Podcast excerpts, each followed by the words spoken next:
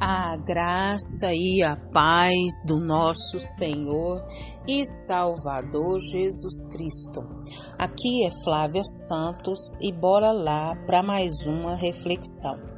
Nós vamos refletir nas Sagradas Escrituras em 1 Tessalonicenses 5,17. E a Bíblia Sagrada diz: Orai sem cessar. 1 Tessalonicenses 5,17. Oremos. Pai, em nome de Jesus, estamos na tua poderosíssima presença. A tua presença santa, poderosa, majestosa, e é com entendimento, Pai, da tua santidade, Pai, que eu peço ao Senhor, que eu suplico ao Senhor, Pai, perdão de todos os meus pecados, Pai. Pai, pecados, Pai, de tantas maneiras, Pai pecados em ações, reações, omissões. Oh Deus, tem misericórdia da minha vida, meu Deus. Perdoa, Pai, perdoa tudo que há em mim, Pai, que não agrada, Pai, o Senhor. Que o teu Espírito Santo, Pai, que é o nosso consolador, auxiliador, venha, Pai, me conduzir, Pai, ao arrependimento clamo, suplico, imploro a Ti em nome de Jesus. Agradeço, Deus, por todas as bênçãos, por todas as dádivas, por todos os favores. Pai, são tantas as bênçãos, tantas as graças. Pai, não tem palavras para agradecer ao Senhor, Pai, por tudo que o Senhor realizou, tem realizado e sei que vai realizar. Obrigada, Pai, pela minha vida, pela vida dos meus, por todo graça, suporte, por tudo que o Senhor realizou, tem realizado e sei que vai realizar. Pai eterno, vá de encontro, Deus eterno. Ah, Senhor, as nações em guerra, paz sobre Israel, paz sobre as nações. Vá de encontro os governantes, Pai, do nosso Brasil.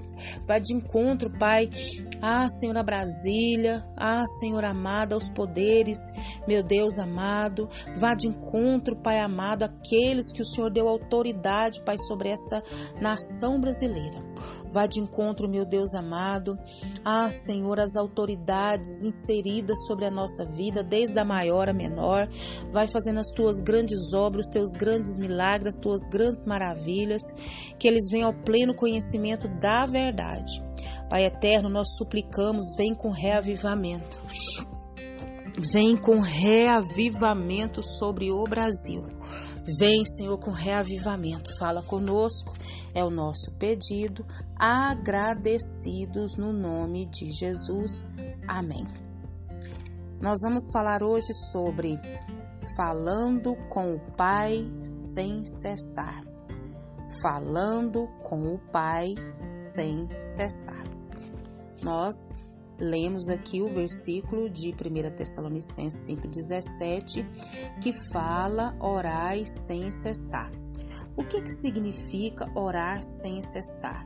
É estar em constante comunhão ou em constante diálogo, né?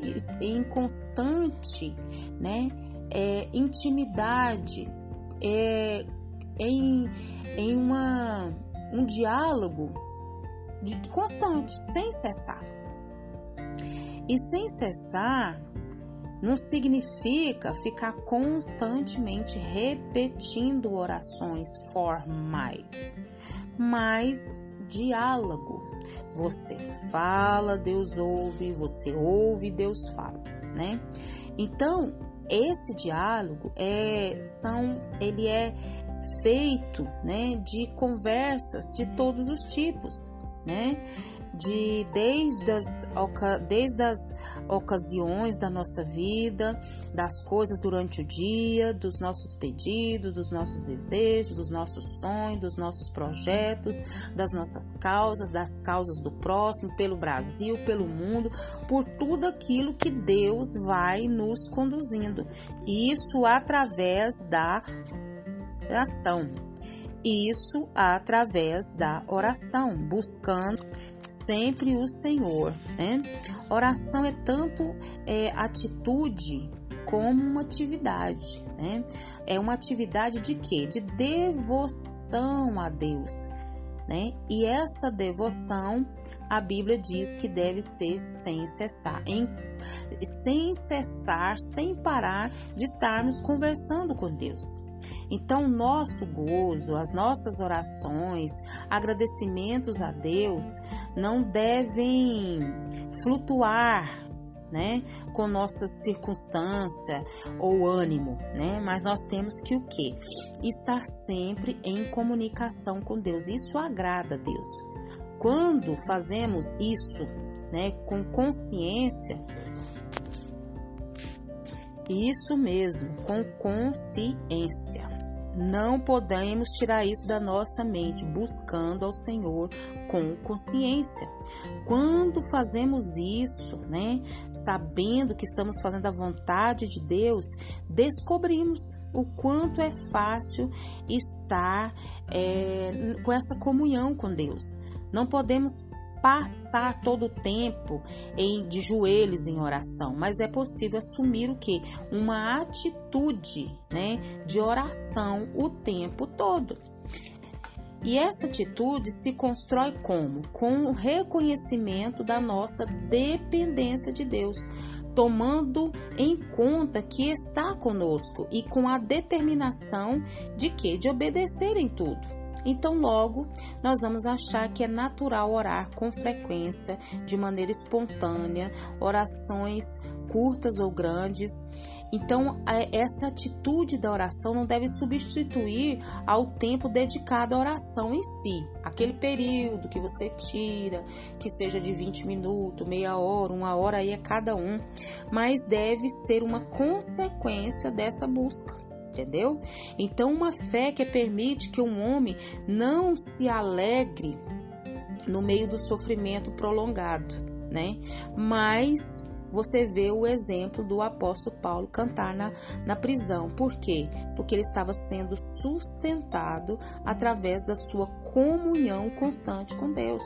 Então, em meio às nossas dores, às nossas dificuldades, os nossos problemas, o Senhor vai nos dar a graça de nos alegrar, de estar na, tua, na sua presença, buscando, né?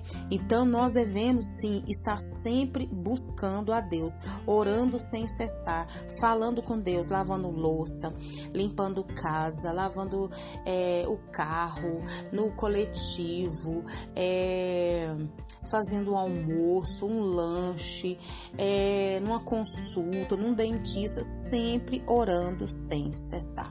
E que o Espírito Santo de Deus continue falando e trabalhando nos nossos corações. Pai, em nome de Jesus, perdoa nossa negligência na oração tanto na oração que a gente tira o período, quanto na constância em todo o tempo estar com a nossa mente voltada a Ti. Pai, traz a nossa mente cativa a Ti. Não deixa nós negligenciarmos, Pai, a oração. Fala nosso coração, atrai-nos para a Tua presença. Pai, continua nos guardando, livrando tanta peste, praga, acidente, incidente. Guarda a nossa vida, guarde os nossos. É o nosso pedido, agradecidos no nome de Jesus. Leia a Bíblia, leia a Bíblia e faça oração se você quiser crescer. Pois quem não ore e a Bíblia não lê, diminuirá, perecerá e não resistirá. Um abraço e até a próxima, querendo bom Deus.